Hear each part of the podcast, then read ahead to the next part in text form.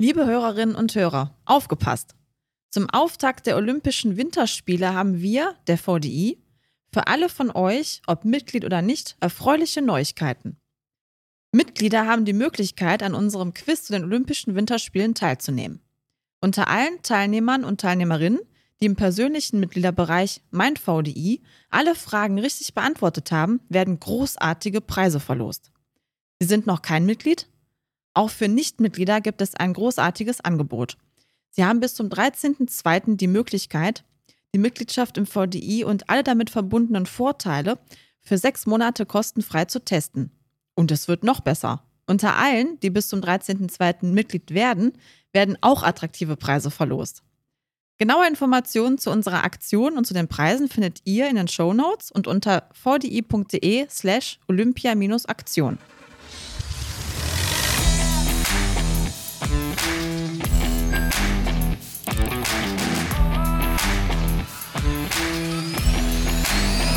Aufs Ohr. Hallo und herzlich willkommen zu einer neuen Folge von Technik aufs Ohr. Wie sieht unsere Gesellschaft in zehn Jahren aus? Um Arbeitsplätze und Wohlstand in unserer sozialen Marktwirtschaft zu sichern, brauchen wir auch in den kommenden Dekaden eine leistungsfähige, international konkurrenzfähige Industrie in Deutschland. Gleichzeitig müssen wir in zehn Jahren den Wandel zu einer klimaneutralen Gesellschaft endgültig auf den Weg gebracht haben, wenn nicht gar vollzogen haben. Der Schlüssel hierzu ist eine vollständige Digitalisierung der Wertschöpfungsketten, wo Deutschland heute steht und wie diese ja wahrscheinlich gewaltige Transformation funktionieren kann, besprechen wir heute mit Dr. Daniel Senf. Ja, Daniel Senf ist promovierter Physiker und Leiter des Geschäftsfeldes Digitalisierung und Mobilität bei der VDI Technologiezentrum GmbH in Düsseldorf. Das VDI Technologiezentrum ist ein Innovationsdienstleister, der Zukunftsthemen der VDI-Gruppe vorantreibt und zählt zu den führenden privaten Projektträgern in Deutschland. Dr. Daniel Senf ist außerdem stellvertretender Leiter der Geschäftsstelle der Plattform Industrie 4.0 und verantwortet dort die fachlich-inhaltliche Steuerung des Netzwerks. Hallo. Hallo, Herr Senf. Hallo zusammen. Ja, dann starten wir direkt mal mit der ersten Frage an Sie. Welche Relevanz hat Industrie 4.0 bei der Transformation der deutschen Industrie heute und in zehn Jahren? Immerhin ist die Industrie 4.0 nun schon auch zehn Jahre alt äh, im digitalen Zeitalter, also quasi eigentlich schon Dinosaurier. Da würden wir gerne mal Ihre Einschätzung hören. Ja, vielen Dank. Ich, ja, zehn Jahre ist im, im digitalen Zeitalter nun wirklich schon ein, ja, ein, ein großer Zeitraum. Ich glaube aber schon, dass Industrie 4.0 kein einzelner Prozess ist im Sinne von einer Technologie, die ich kaufen kann, dann ist fertig, sondern es ist eine kontinuierliche Entwicklung ähm, auf allen Ebenen technologisch, kulturell, auch von der Philosophie, wie ein Unternehmen aufgestellt ist. Ähm, in den ersten Jahren stand hier sicherlich die Entwicklung des digitalen Zwillings in der Fabrik im Fokus. Das mittlerweile, glaube ich, können wir das. Ähm, und eine smarte Fabrik, die Digitalisierung einer Fabrik, eines Unternehmens, beherrschen wir heutzutage. Was jetzt ansteht, und das ist die Weiterentwicklung von diesem Prozess, ist die Vernetzung zwischen den Unternehmen, die Entwicklung digitaler Prozessketten nennt man heute typischerweise Datenräume oder datenorientierte Ökosysteme. Und das ist, glaube ich, eine Frage oder meiner Meinung nach eine, eine Facette, die wird uns auch in den nächsten zehn Jahren noch beschäftigen. Ja, und wie sieht es denn mit der Industrie 5.0 aus? Das, den Begriff mag ich nicht so gerne, muss ich gestehen, weil ich, ich, ich nicht okay. genau weiß, was er beschreibt. Ich, Industrie 4.0, wie gesagt, ist ein, ist ein Marathon, das ist ein, ein, ein Prozess, der sich entwickelt über Jahrzehnte ähm, als Revolution, die nicht ein, an einem bestimmten Datum festgemacht werden kann. Und mir fehlt noch ein wenig so der, die Fantasie, was Industrie 5.0 sein soll. Von daher sollten wir über den Begriff reden, wenn wir verstanden haben, dass Industrie 4.0 in der Umsetzung angekommen ist. Das, mhm. was noch nicht ist, aus meiner Sicht. Äh, bei dem Thema Digitalisierung fallen mir natürlich immer sehr viele Diskussionen ein. Deutschland hängt hinterher, unsere europäischen Nachbarländer sind alle viel weiter. Über den großen Teich geschaut, lachen die über uns. Wo stehen wir denn heute bei der Digitalisierung der Industrie im internationalen Vergleich? Haben wir nach der ersten Halbzeit und auch die zweite Halbzeit verloren? Ja, ich glaube, das, das war so ein geflügeltes Wort von der ersten und der halb, zweiten Halbzeit. Ähm, ich habe hin und wieder mal den Eindruck, wir sind da vielleicht äh, uns gegenüber selbst ein, bisschen kritischer als andere das sehen. Wenn ich so in Europa unterwegs bin oder auch vor Corona im, im außereuropäischen Ausland, ähm, da ist Industrie 4.0 ein Gütesiegel für die Marke Made in Germany. Also das ist ganz klar assoziiert zur Digitalisierung des Maschinenbaus, der Anlagentechnik. Und da sind und bleiben wir Ausrüster der Welt. Also dieses, ich glaube schon, dass wir noch in dem Bereich, was Industrie 4.0 beschreibt, wirklich eine, eine Marke darstellen ähm, in, weltweit. Das heißt aber nicht, dass wir uns darauf ausruhen sollten. Ähm, denke schon, es geht um das Zusammenwachsen von IT- und OT-Kompetenzen. Ähm, da haben amerikanische Spieler einen anderen Ansatz, auch eine andere Ausgangsposition ähm, als europäische oder deutsche Spieler. Nicht besser, nicht schlechter, sondern sie fangen von einem anderen Ansatz her an, entwickeln sich von der IT in Richtung Produktion, während wir den anderen Weg nehmen. Ja, haben uns denn US-amerikanische und auch asiatische Unternehmen bei der Umsetzung von Industrie 4.0 überholt, während wir, so schön gesagt, in bester Ingenieursmanier alle Details bis zur Perfektion ausarbeiten? Auch, weiß ich nicht, und das klingt auch schon so, so überkritisch. Diese, ich glaube, es ist auch deutsche Ingenieurskunst ist ja nicht schlecht. Natürlich haben wir den Hang, alle Dinge im Detail auszuarbeiten, bevor wir sie implementieren. Ähm, aber das muss nichts Schlechtes sein. Ich glaube, gerade das Thema Standardisierung ist etwas, was uns sehr umtreibt hier an der Stelle. Und ähm, wenn ich mir anschaue, wo die amerikanischen Unternehmen herkommen, von der Cloud, von der IT-Welt und versuchen aus dieser Position heraus die Produktionsprozesse zu verstehen und zu digitalisieren, ist es ein Weg. Das machen sie auch mit ihrer Fehlerkultur, mit, mit ihrer Innovationskultur. Und wir kommen vom anderen Ende des Spektrums her, von den Produktionswelten und versuchen mit unserer Innovationskultur eben ähm, die Produktionswelt in Richtung IT weiterzuentwickeln. Ich kann jetzt nicht erkennen, dass die Amerikaner uns dort in Größenordnung überholt haben. Es sind verschiedene Ansätze und es wird spannend sein, in zehn Jahren zu sehen, wie sich diese beiden Ansätze miteinander, nebeneinander entwickelt haben. Eine kleine Zwischenfrage, woher kommt denn dann diese ziemlich hartnäckige Diskussion, dass wir so weit hinten dran sind? Ich glaube, da werden einfach viele Dinge in einen Pott geworfen, äh, die man nicht unbedingt miteinander vergleichen kann in der Entwicklung, oder? Weil Sie sagen, so schlecht stehen wir gar nicht da, aber die Diskussion ebbt irgendwie nicht ab, dass wir hinten dran hängen. Ich glaube, in der Tat, da werden Dinge, würde ich, in einen Topf geworfen oder Äpfel mit Birnen verglichen. Natürlich können wir uns nicht äh, vergleichen mit Entwicklungsgeschwindigkeiten oder mit Finanzpotenzialen ähm, in der IT-Industrie, äh, was dort die großen Hyperscaler haben.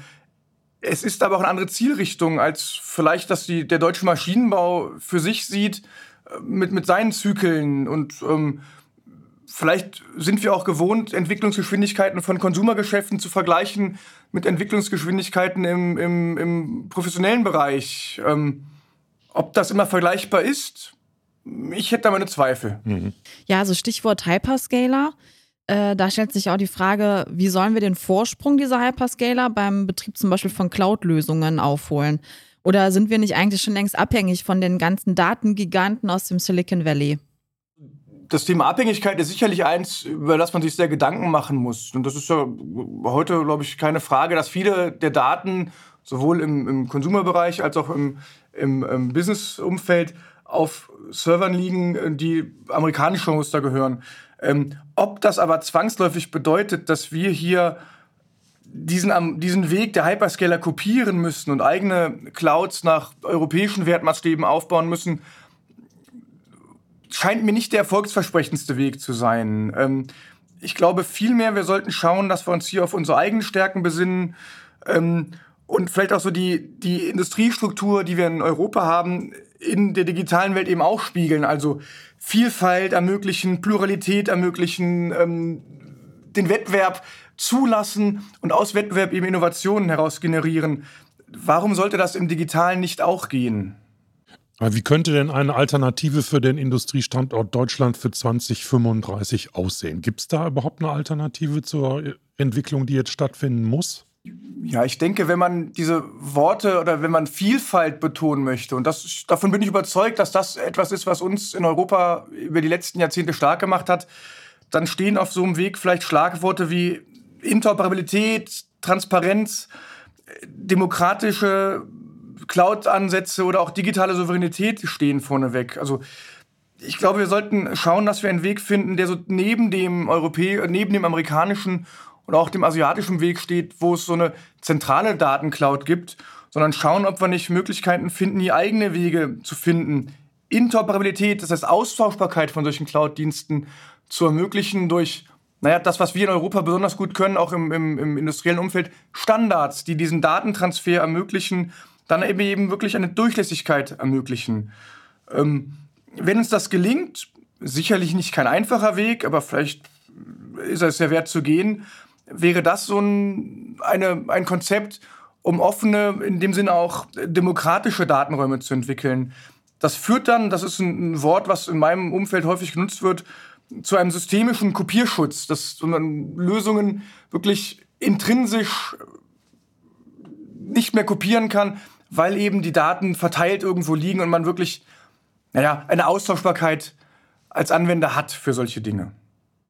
Das müssen Sie mir noch mal ein bisschen erläutern mit dem Kopierschutz. Also ähm, wie darf man sich das so richtig konkret vorstellen? Also äh, Stand heute sagt man ja eher so, es gibt fast nichts, was nicht irgendwie kopiert werden kann. Also alles Digitale kann ja auch geklaut werden oder gehackt werden oder was auch immer. Äh, können Sie dann nochmal diesen USP ein bisschen näher erläutern? Ja, also wenn man das vergleicht mit den Welten, die wir gut kennen, weil sie auch uns eingänglich sind, ist das so, eine, so ein Handysystem. Ne? Jeder hat uns ein Handy und, und die eine Hälfte der Welt hat sich einmal für Apple entschieden und die andere Hälfte der Welt hat sich für Android entschieden.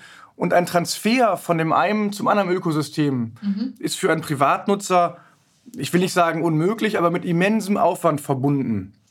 Mhm. Das heißt aber, ich bin mit allen meinen Daten in, in dem einen und dem anderen Ökosystem gebunden und bin auch diesem Nutzer auf Verdeih und Verderb oder diesem Anwender auf Verdeih und Verderb okay. ausgeliefert.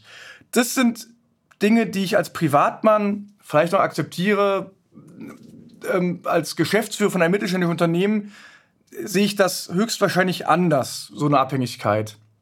Und wenn es dort gelingt, jetzt zwischen den fünf, sechs, sieben Cloud-Anbietern, die es weltweit gibt, eine Austauschbarkeit zu ermöglichen, dass ich frei wählen kann. Ich bin A bei dem Anbieter 1 und drei Jahre später entscheide ich mich, zum Anbieter B zu gehen.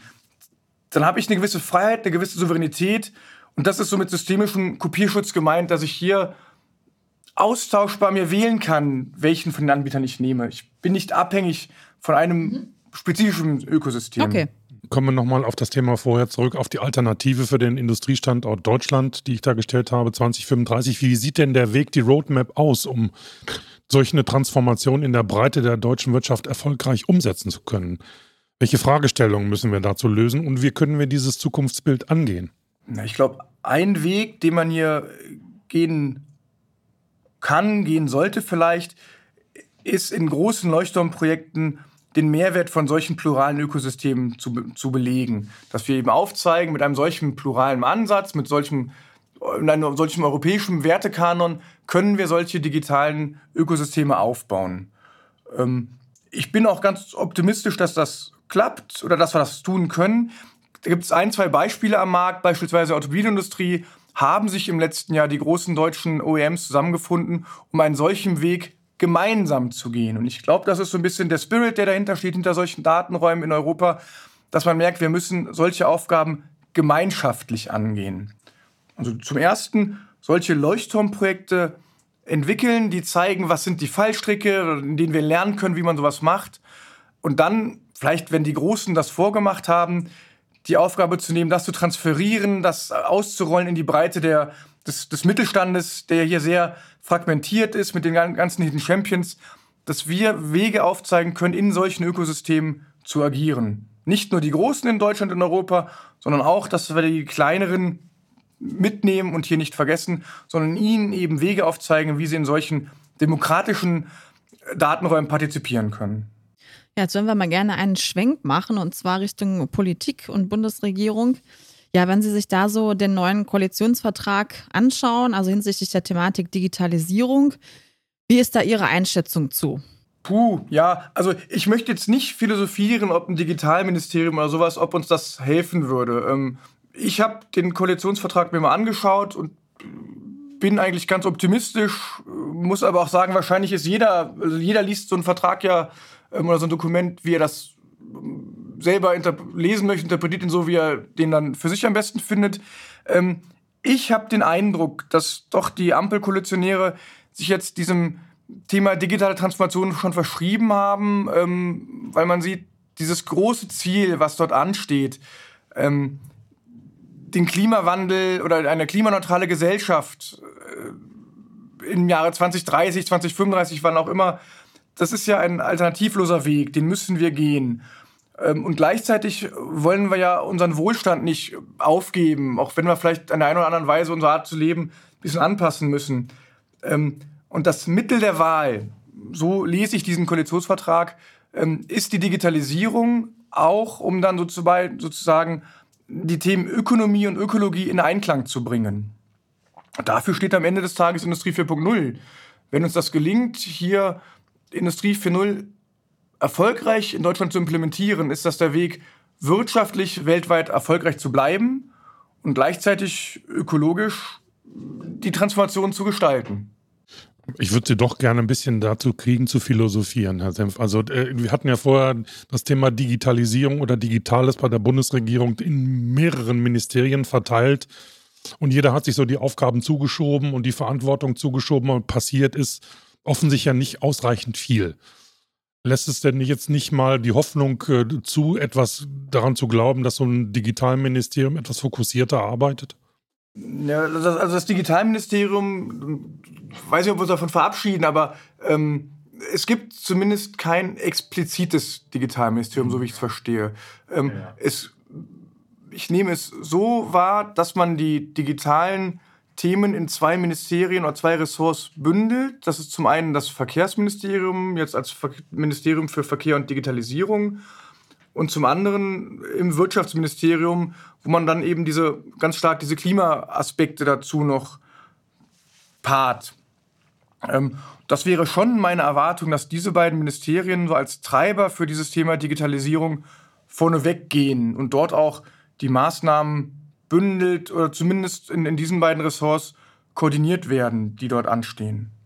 Ja, in unserem Titel haben wir ja auch so schön äh, die digitale Transformation. Wohin führt sie unsere Gesellschaft? Als ähm, ja, offene Frage. Und da können wir ja im Podcast auch gerne mal drauf zurückkommen. Ja, was sagen Sie denn? Wo wird uns das alles hinführen? Wie leben ich wir irgendwann? Ich wünsche uns allen, dass wir dann bis dahin einen Weg gefunden haben, ähm, in einer Klima, die uns auf den Pfad begeben haben, eine, in eine klimaneutrale Gesellschaft ähm, zu kommen. Ähm, wie man das macht, ist halt die große Frage. Ich bin auch davon überzeugt, wir, Klimaschutz ist absolut notwendig. Wir müssen es aber schaffen, gleichzeitig unseren Lebensstandard zu erhalten. Und dafür brauchen wir, so haben wir es am Anfang, glaube ich, in der Einführung ja auch gehört, brauchen wir eine leistungsfähige, starke Industrie in Deutschland. Die Industrie stellt nach wie vor einen Großteil der Arbeitsplätze hier in Deutschland zur Verfügung oder bereit. Und das werden wir auch in Zukunft brauchen. Der Weg dahin ist die Digitalisierung der Wertschöpfung. Nicht in einem Unternehmen, sondern wirklich vom ersten, von, vom, vom, von der Materialentwicklung bis hin zum Recycling über alle Wertschöpfungsstufen hinweg. Ich hoffe, dass wir in zehn Jahren hier weiter sind, als wir es heute schon sind und wir wirklich in gemeinschaftlichen Geschäftsprozessen eine genaue Steuerung des Materialflusses und des, auch des Energieflusses über die gesamte Lebensdauer von einem Produkt verfolgen und damit eben auch steuern können. Das ist aus meiner Sicht ein ganz wesentlicher Beitrag zum Thema Klimaschutz. Ich kann es jetzt nicht in CO2-Äquivalenten ausdrücken. Das können andere wahrscheinlich besser als ich, aber ich habe den Eindruck, dass ein ganz wesentlicher Beitrag hier, die CO2-Emissionen signifikant zu reduzieren. Herr Dr. Senf, ich habe, äh, als wir Sie vorgestellt haben, haben wir auch mal ganz kurz das Thema Plattformindustrie 4.0 angesprochen und dass Sie da äh, als stellvertretender Leiter diese Geschäftsstelle führen. Können Sie uns ein bisschen von dieser Plattform erzählen? Was wird da genau gemacht? Verstehe ich das als Schnittstelle zwischen, ja, zwischen Wissenschaft, Industrie und Politik oder was verbirgt sich dahinter? Ja, also die, die Plattform ist ein, ein großes Netzwerk aus Experten aller Couleur. Sie finden dort Standardisierer, Sie finden dort Technologen, IT-Security-Spezialisten, aber auch Juristen, ähm, Leute aus der Arbeitswelt, weil man verstanden hat, hier dieses Thema digitale, Transformation als eine systemische Frage zu verstehen, die, die, die nur erfolgreich sein wird, wenn wir ein Gesamtbild aller Disziplinen entwickeln können. Das ist so ein bisschen der, der Kern der Aufgabe der Plattform, sozusagen auf der horizontalen Achse diese Akteure miteinander zu vernetzen und zu gemeinsamen Fragestellungen zusammenzubringen. Mhm. Gleichzeitig haben wir eine vertikale Komponente sozusagen in den Hierarchieebenen. In der Plattform kommen zusammen vom, vom Minister, also Herr Habeck und seine Amtskollegin im BMW oder im BMBF, ähm, Vorstände verschiedener DAX-Unternehmen, sozusagen als die Leute, die auch für dieses Themenfeld stehen, bis dann runter auf eine Expertenebene, wo sie hunderte Fachexperten aus Anwaltskanzleien, aus ähm, Technologieabteilungen Unternehmen finden und in, in diesem Umfeld hier gemeinsame Lösungen zu finden. Solche Lösungen sind beispielsweise die Konzept Konzepte für solche Datenmodelle, Standardisierungs Vorbereitung von Standardisierungsprozessen. Ähm, das sind so die typisch, typischen Ergebnisse im Dialog der Plattform. Okay. Jetzt bin ich jetzt mal neugierig, wie stelle ich mir den Arbeitstag eines Dr. Daniel Senf so vor? Sie kommen morgen ins Büro, morgens ins Büro oder jetzt vielleicht im Moment ins Homeoffice und dann? Telefoniert der Herr Senf einen halben Tag. Und die andere Hälfte sitzt in Teams-Konferenzen derzeit. Also das ist ja. schon ein klassisches Netzwerkmanagement, um zu schauen, ähm, so ein bisschen am Puls der Zeit, was passiert in solchen großen Umsetzungsprojekten wie beispielsweise Catena X. Wie verträgt sich das mit aktueller Gesetzgebung ähm, in den Ministerien, den Entwicklungen dort? Und wie stehen vielleicht andere Akteursgruppen, die nicht in diesem Projekt involviert sind, zu den Fragestellungen, die dort aufgeworfen werden? Beispielsweise Arbeitnehmervertreterinnen und Vertreter oder Juristen. Und äh, hat Ihnen da Ihr Studium in irgendeiner Weise geholfen als Physiker? Wenn ich so höre, mit wem Sie da alles zu tun haben, dann hätte ich gedacht, vielleicht besser, besser ein Jurist gewesen oder so. ähm, über die Antwort, oh je. Ähm, also, ich habe mal Quantenphysik studiert und in Quantenphysik promoviert. Das hat mit dem, was ich jetzt tue, ah, okay. herzlich wenig hm. zu tun. Ähm, will aber nicht, war auch so nicht geplant, der Karriereweg. Nicht, das, man, man kommt da so rein. Ähm, aber es macht mir wahnsinnig Spaß, diese Arbeit nach wie vor, weil man mit ganz, ganz vielen interessanten Perspektiven aus verschiedensten Unternehmen und, und Institutionen zu tun hat und hier so ein Gesamtbild nach und nach zusammensetzt. Ähm, mhm. Können Sie jetzt selber entscheiden, ob man als Physiker dafür gut geeignet ist oder nicht? Ich kann das nicht beantworten. Ja. Nein, das ist ja ein schöner Appell auch an Quereinsteiger oder die, die es werden genau. wollen. Also, es ja, ist nicht immer alles richtig. so geradlinig, ne? Auf gar keinen okay. Fall. Also.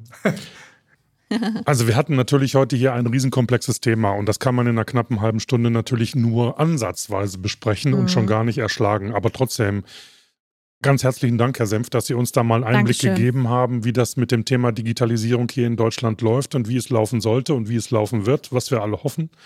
Sodass wir möglicherweise uns in zehn Jahren nochmal wieder treffen und sagen, hey, wo sind wir da jetzt? Wo sind wir gelandet? Wie weit sind wir? Also danke für Ihre Zeit. Ich bedanke mich auch. Herzlichen Wenn Dank, ihr noch weitere Informationen haben wollt, dann schaut bitte in unsere Show, Show, Show Notes. Es schneidet doch gar nicht. In unsere Show Notes. äh, da steht noch eine Menge drin. Interessante Links über das Technologiezentrum, über Herrn Senf und über seine Arbeit. Ja, und wer Themenideen für uns hat, Feedback, der schreibt uns bitte gerne an podcast.vdi.de. Und ansonsten freuen wir uns, wenn ihr uns einfach weiterempfehlt. Prima. Ganz herzlichen Dank und wir sagen Tschüss, bis zum nächsten Mal. Tschüss. Ciao.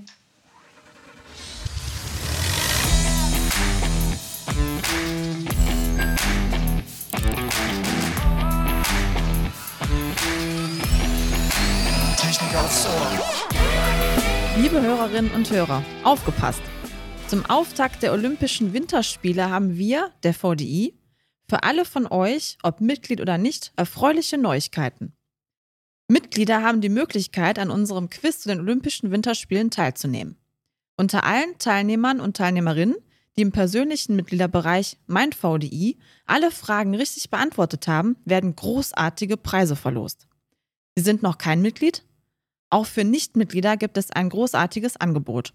Sie haben bis zum 13.02. die Möglichkeit, die Mitgliedschaft im VDI und alle damit verbundenen Vorteile für sechs Monate kostenfrei zu testen. Und es wird noch besser. Unter allen, die bis zum 13.02. Mitglied werden, werden auch attraktive Preise verlost. Genaue Informationen zu unserer Aktion und zu den Preisen findet ihr in den Show Notes und unter vdi.de slash olympia-aktion.